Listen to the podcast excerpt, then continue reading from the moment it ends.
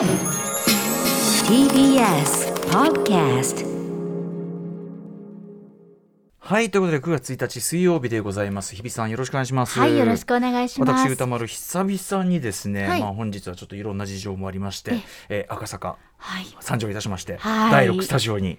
参上しております久しぶりに来たらねあのええ噂通りこのアクリルのあの、なんていうんですかね広さがさらにこうねあの仕切りのあれがさらにこう大きくなってですねさらにガード力さらに高まってという感じで。はい、それぞれにこうね、手元にシュッシュという。そうなのよ。もともとね一人一個これいいんだろうと思ってたけど、いいですね。シュッシュッシュ。まあシュッシュッシュッシュちょっと僕やりすぎてね指先がちょっとね 荒れてくるとこもありますけどね。カピカピになってきちゃうんですよねカピ。カピになったりしますけどね、まあ、そこはなんとかぬりぬりをしてですねええいろんなものをぬりぬりぬりぬりしてですね、はい身を守っていきましょうそして人を守っていきましょうというね、感染対策でございます、そんな中ですね、えーまあ、9月1日、まあ、先ほどちょっと実はねセッションでもそんな話いっぱいされてましたけど、えー私もね、まあ、年一程度はねやっぱちゃんとこういう話もしたいということでちょっと、えーメールからいこうかな今日はね、はい。ぜひそちらじゃあ日比さん読んでください。はい、ラジオネーム大友カレーさんからいただきました。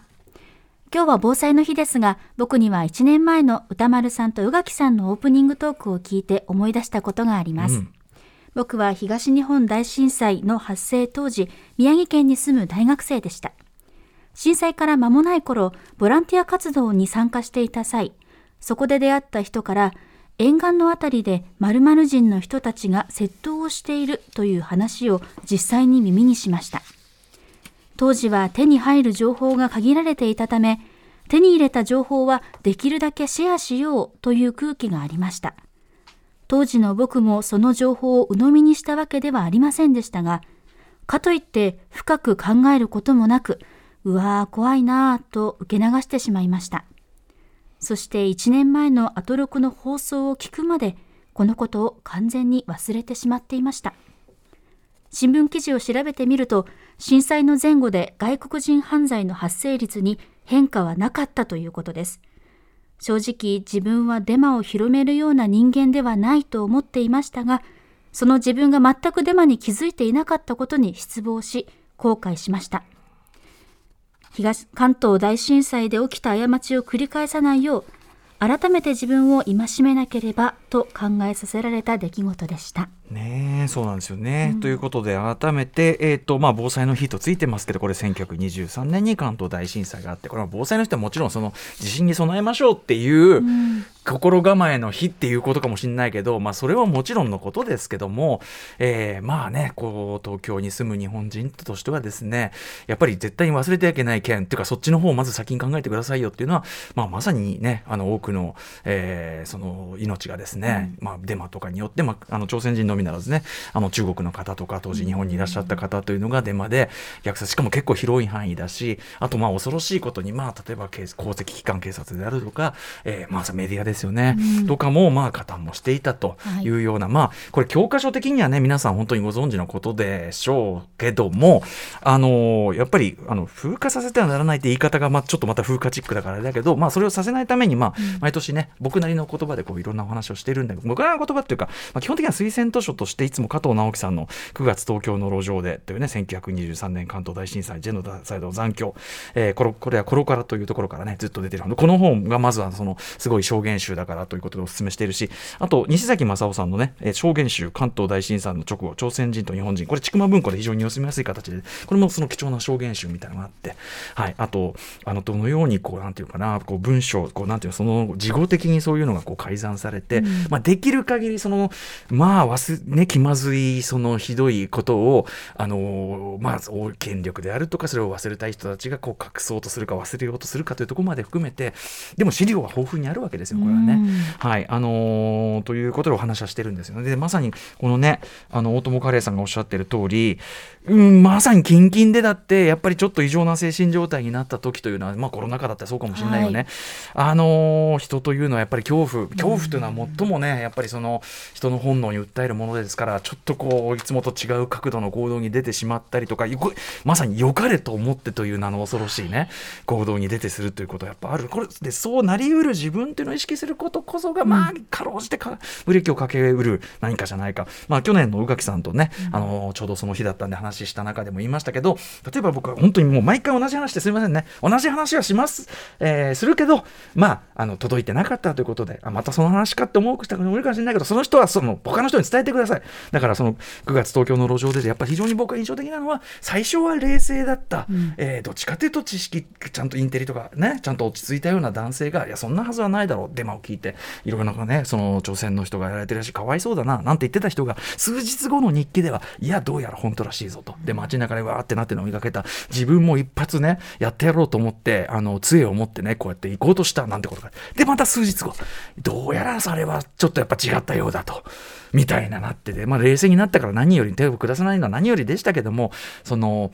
やっぱりこうある程度知性があって分別がある人でさえ、飲み込まれる時は飲み込まれちゃう。だからこの誰一人この我々安全圏にはいないというか俺が危ないんだ私が危ないんだ。っていうところにこうくさびを打つ意味でやっぱ話を。だから要するにあのひどい人たちがいましたっていう人事として語ろうとしてるわけじゃないんですよね。うん、はい、そのことですね。あとねちょうどあの先週ムービーウォッチメンであった入江優監督の「シュシュシュの子」というね話で。あれはそのまあフィクションだからその架空の都市埼玉の架空の都市でで、えーと、移民排斥条例みたいなものが制定されようとしているという、まあ、架空の話なんだけど誇張された話なんだけどやっぱり今の日本のある部分の空気みたいなあるいは改ざんの話がねこの公的文書の改ざんの話が出てき隠蔽の話が出てきたりして、うん、まあフィクションだし誇張されてるって言うけどこれ本当じゃねっていうふうに、まあ、例えばその移民外国人に対する風当たりとか扱いのひどさってこれ全然現在進行形だったりしますよねという話を映画表の中でもしましたけど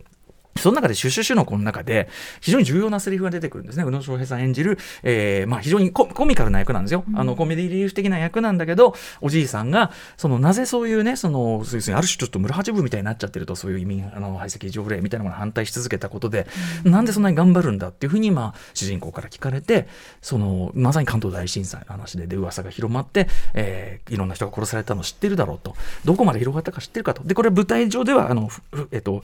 福谷市という架空の町になってますけど、まあ、入江さん引くのようにゆかり深い深谷という実際の町があって、まあ、そこの歴史も多分踏まえて入江さん書かれてるんだけど、うん、そのさが広まった北の端がここなんだと。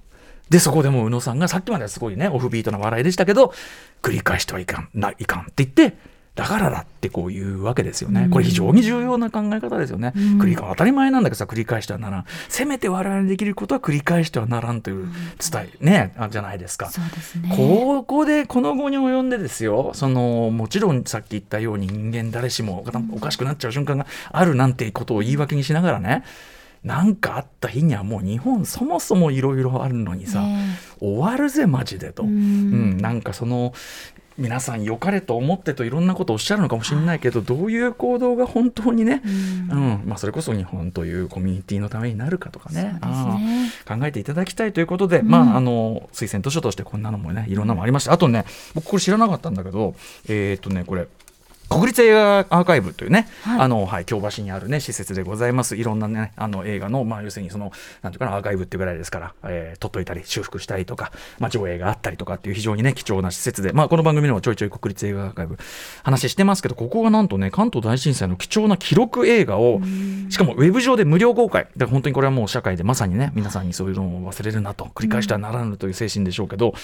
これね、すごいんですよ。その関東大震災の、えー、っと、大、関東大震大震大開花実況という1923年の、うん、えー、で文んと、ね、文部科学省が監修し、えーと、作った映画なんですって1923年に、うん、はい。えー、でなんかねその場所例えば文京区学校とかっていうのがあるんですか？そういうね、はい、僕もちょっとそのこれこのフィルムの存在自体知らなかったんだけど。初めて知りました。そうなんですよ、これをですねえっ、と修復して、えー、えっとはい。うんとね。前編を初めてネット上で無料で、うん、無料で公開するんですって。全然知らなかったんだけど。だから見るって意味では誰でもねアクセスできる情報ですし、まあ、こんなあたりもどうでしょうかとそうでかね。すね。もう9月1日っていうこの防災というのを防ぐという言葉がねうん。やはり二度と同じことを繰り返さないためにもう一度気を引き締める日というようにしなければいけませんから。そう。ん防災の日なんて塗りたい日のつけ名前の付け方でいいのかなって思うぐらいですよ。ねまあ確かにね改めてこう防災グッズを揃えるとかそういうのもそもちろんれも大切なんだけれそど。うそれも大事よ、ん。自分の身を守るのも大事だけど、うんねあのーということよその被害者気分だけでいていいのかしらんねっていうの。何が災いなのかというところをもう一度考えるという、ね。本当です。そうそう。その防災のサイトはね、はい。あいいこと言いました。人災なんてこともありますしね、ねえ。まさにおっしゃる通り。あなるほど。そこも含んでいたわけなんさあありがとうそうですか。そうですか。いやでも本当にあのね例えば小池さんがさその追悼記事をさ追悼文をさ送るのやめちゃったとかさ、うん、で去年も言いましたけど諸説あるとか言って諸説なんかないよ。何を言ってるの、その諸説あるっていうワードそのものがもう完全に加害側的な発言ですからあの犯罪的だとすら思いますね、そういうね、あの年の長がね、しかも東京オリンピック・パラリンピック開くような長がですね、まあ、開かれちゃったけど、まあ、どの口でそんなこと言うかねっていうふうにね、めちゃめちゃ、それそれは本当、恥じろっていうふうに思いますし、わ我々はそういう長を仰ぐ、あの年にいることを恥ずかしいと思わなきゃいけないなと思うぐらいですよね、これはね。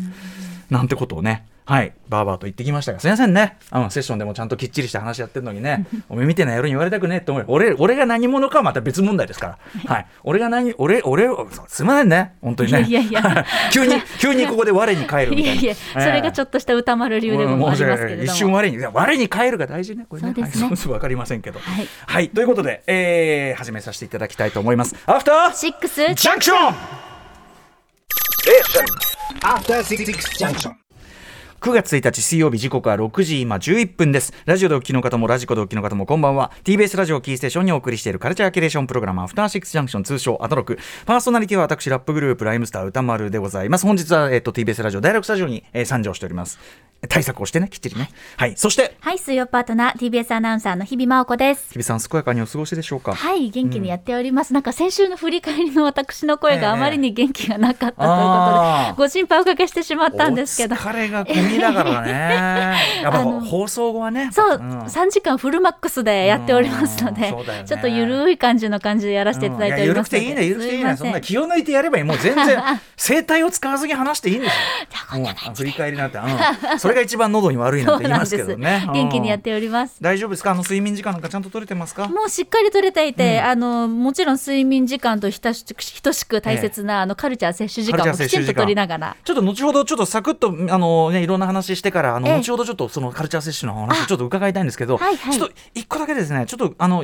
別に補足とか訂正とかそんな改まった話じゃないんだけど、あの9月16日にですね発売がすいませんねこんな話近づいてきましたね。いやい。やいやこれはやっぱり何度でもいいよ、えー森田義満前映画というですね、え。ー2011年に亡くなられた映画監督森田義満さんの、えー前作品研究そしてそのさまざまなそのいろんな角度からの文章が載せられた非常に分厚い本です、えー550ページを超えている大著でございます、えーこちらのまあその編著者として、まあ恥ずかしながら私も関わらせていただきましたと。いやーご苦労様でえーとんでもないです、ございました。とんでもないです。で、あのーぜひこれはもう9月16日楽しみにしていただきたいんですが、発売税別6500円でしたっけ？税別6500円で、対策。でね、そうなんですよ。で、実は、で、僕がその先週の金曜に、その見本本を一冊、結構早めなんですけどね。我が子が届いたそうなんですよ。我が子がと、まさに我が子が届いて、で、もう週末はそれをペラリペラリちびりちびり、ペラリペラリ、ちびりちびり。まあ、うんそれはつまみにするのにはもったいないわ。最高のねこう週末をねこう読みながら過ごさせていただいたんですが、あのーで前の僕作ったその本の時もやっぱりそういう一冊だけ見本を作りました。でこれは製本機じゃなくてこれ手作りで製本しましたみたいな。の前も一冊もらったんであそういうもんかと思ったんですけどこれ実はですねその時点で先週末の時点で、えっと、この日本にというか全世界に30冊だけその製本で出来上がったのがあったんですね。それなぜかっていうと、えっと、金曜日と土曜日に、金曜日は、えっと、広島、な横川シネマというところ、えーで、土曜日は、えっと、福山市の福山駅前シネマモード、私も行ったことありますけど、ここで、えっと、RCC のアナウンサー、横浜裕二さん、あの、ギャラクシー賞も取られましたし、ギャラクシー賞司会もやられましたし、そして何より森田義満さんの大ファンでも知られる、で、寄稿もさされしていただいてるんですが、横浜裕二さんと、えっと、今回の編著者と言いましょうか、もう何よりもね、もう、あのーこの方の奔走で出来上がったという、えー森田芳光さんの奥様であり映画プロデューサーとしてもあのキャリアに並走されてきた三沢和子さん。このお二人のトークショーがこうついて、でその要は27日28日のこの上映あの家族ゲームとで翌日は春の上映だったんですけどそれに合わせて、えーお越しいただいた方のみに先着で、えー販売できるようにしとこうということの30冊だったんです。で劇的レア30ですよね。2週間以上早いんですよ。だから そんなことしかも手作り？そうそうそう。まあなかなかない30冊状態でこれ先に言いますとこれありがたいことに、まあ、決して安いなんかねその値段を三沢さんが言った時にやっぱりどよめいたらしいんですけど会場が、うん。まあ、通常の本の常識からはちょっと高いですけど、ただどうですかね？その例えばブルーレイなんとかボックスみたいなの買ったら別にあー。6000円ぐらい平気でいきますよね。いきますね。うん、だからまあって思うし、実際その非常にあの本の内容に関しては本当に自負しておりまして、ええ。はい。あのー、6500円は安いと言い切れるぐらいの内容だとは自負しているんですが、あのありがたいことにその30冊完売しちゃってありがとうでねこれ聞いてる方はだからお手元にある方あなたこの2週間あなた未来人ですよ。30人。あなたは未来人事実上2週30間人の方。そう30人の未来人がうろちょろしてるというこの日本なわけですよ。だって一クラスよりも少ないぐらいの人数、はい、でね、えっと、これあの担当編集者の加藤元井さん、リトルモアの加藤さんがですねまたタモリクラブなんかも出てますけども、ね、私と三沢さんのねいろんな要求にひいひい泣きながら本を作った加藤さん。加藤さんがその僕がその見本で一冊できたのなんかちょっとその手で作ったんですってよ、ね、詳しくよくわかんないんだけどみたいな。で宇垣さんもはあなんつってたんだけど、それに関して、えっと、ちょっと説明があの、はい。メールが来てですねこれちょっと面白いんでご紹介させてください。通常本というのは、えー、考慮から下版っていうんですかね、えー下版っていうの下版印刷するためのハンコみたいなのを作るイメージ、えー、考慮から下版が半日くらい。印刷2日ぐらい。製本2日間ぐらい、ということで見本と呼ばれる完成本が出来上がる。これ当然機械を回すわけですけど、えー200ページ前後の本を3000部ぐらいならば機械で2日ぐらいで製本できてしまう。2日くらい。うん、そのうち何部かを時には作業途中に抜いて届けてくるのがいわゆる見本なんだそうです。たでで、えー機械で製本できなく変わったデザインの本だったりすると手作業になり製本に時間がかかったりもする。印刷も同様で特殊加工を施しさせるとその分の時間がかかる。これはまあ当然ですよね。で普通の本はまあこんな感じで5日ぐらいで製造可能なんだけど今回のモルテ吉光全全映画は何しろページ数が多すぎて倍近く製造時間がかかると。でいろいろまあそのなんだけ何にもかかわらず印刷所が下版し始めたのが23日の朝ということで絶対に27日のイベントにはもう間に合うはずがないというタイミングだったんだそうです。にもかかわらずその加藤さんのもとに印刷所から連絡があってこれ印刷進行管理や予算管理は印刷所の営業と呼ばれる人がしているのですがこの方、えー普段からいい意味でどうかしている人だとは思っていて 僕は男子依頼しているのですがという加藤さん、えー彼が27日納品は諦めていいんでしょうかと言い始めたんです。つまり逆に言うとどうするんですか？やるんならやりますよ。かっけっていうオファーがあったんだ。で、これが面白い。加藤元井さん、もうね、もちろんその出版のプロですよ。今回の本もすごい尽力いただいてね、ようやく出ましたけども、加藤さんも、ここから彼がどんな手を使ったのか詳細は分かりません。ただ約束通り27日の朝に30冊届けてくれました。うん、でね印刷所の営業は多くを話さか話さなかったのですがどうやら、えーつかみ本を作るラインを使ったみたいつかというのはつかあの札束の束と書いてつかつかみ本、えーつかみ本はいわゆる本のモックで模型というかカバーのサイズを調整したり存在感を確かめて定価を決めたりするために使われる。だから仮にこういうのが出来上がりますっていうのをイメージするために作る。あーだからあれですよね。建築でいう模型みたいなものですよね。模型まあ、モックまさに。本の23部だけ作るので基本的に手作業で作られます。これがつかみ本、それにしたって印刷の終わった紙をどうやって作業者に渡したのかなどちょっと事情分かっている僕としては謎が多いですという。えー、営業さんのご案としか言いようがありませんその調査として正式納品はなんと明日なのですようやく、えー、寄稿者たちにも配ることができますということでかなり早く出来上がったのはなぜかというその、えー印刷会社の営業の方の、えープロもどうやったのかよくわからない。でもかなりとにかくうんなんていうかな頑張っていただいたというかそれで生じた30冊および私の1冊というのがありますので。ちょっと厚かましいこと申し上げますと、ええ。6500円の労力じゃないくらいにかかってるということですよね。このね、やっぱりその森田、そう、まさにその森田義満さんの本もそうですし、えーその70歳、生きてね、あの、ご存命であれば70歳であった森田70祭りとか70歳、上映であったり、あとその前作品ブルーレイボックスというのがこれからあって、今もう三沢さんがまたこれも泣きながら作業してるんですけど、まあ。その全てにやっぱり、てか森田さんのキャリア全体にやることなんですけど、やっぱり一肌脱ごうじゃないかっていう人たちの気持ちがすごい集まって、こう成り立ってるプロジェクトで。あの普通ならなできなかったこととか普通ならお受けいただけなかったことみたいなことが重なって出せた部分がいっぱいあるんではい、あのそういう尊さみたいなのもすごく感じながらのそれも込みでの6500円は安い。6500円出せばただというよりは6500円出せばもうほぼあとはもうゲインというかね。ゲインのみが回っているという。ええ。ゲインがなきゃ何のため6500円に？まあそんな感じでね、はい、あのもしも出来上がったらこれはあの日比さんとかにはまあ私からプレゼントします。あそんなそんな。やめてね。やめてね。やめえ。あなたすぐ注文しちゃうから。私すぐアマゾンで予約しちゃうけど。あ買わないで買わないで。あなたにはあげるから。はい、うん分かった我慢します。はい、じゃあ今週のメニュー紹介いってきましょう。はい、この後すぐカルチャー界の気になる人物動きを紹介します。カルチャートークです。中国カルチャーに詳しいライターの小山ひとみさん登場です。今中国で最も勢いのある新世代のスターについて伺います。中国はアイドルシーン芸能シーンもすごい実は大きな動きがありましたからね、激動です。本当、えーそして7時から日替わりでライブや DJ プレイをお送りするミュージックゾーンライブダイレクト今夜のアーティストはこちらです8月18日にアルバム放送を CD でフィジカルでリリースされましたシンガーソングライター小林渡さんが番組初登場。そして7時40分頃からは新概念提唱型投稿コーナーあなたの映画館での思い出や体験談ご紹介シアター一期一会です。そして8時台の特集コーナービヨンドザカルチャーは世界中の少女たちいやさ大人の女性たちも魅了する少女小説に52歳男子だって夢中になりたいから今改めて出会おうじゃないか特集 by 斉藤美奈子さんこのタイトルはもう長谷川さんが勝手につけた小川さんあ小川さんあそうですありがとうございます、ね、水曜女子チーム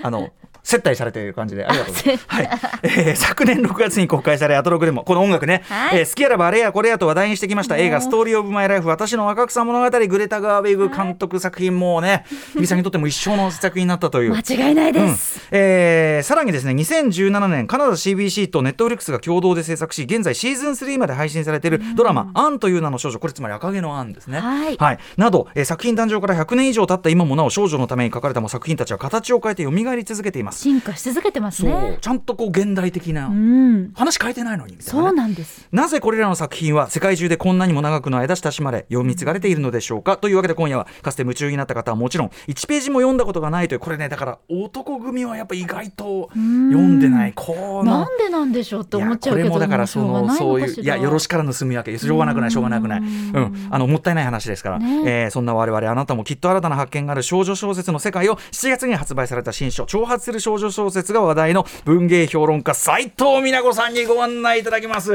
もう僕長年のファンでもう怖いんですけど。今日歌丸さん今まで読んできあた作品うん一部一部一部なんですけどね。そう持ってきたんだけど。いや最高ですよ斉藤さん。であんまりこれメディアに出ておしゃべりなんてそんなに頻繁にある方じゃないので。ほとんどないそうで非すよ。常にあの楽しみかつ。はい。はい背筋がピはいン感じでございますはい、そんな感じでいってみましょうそれではアフターシックスジャンクション行ってみよう After Six Junction.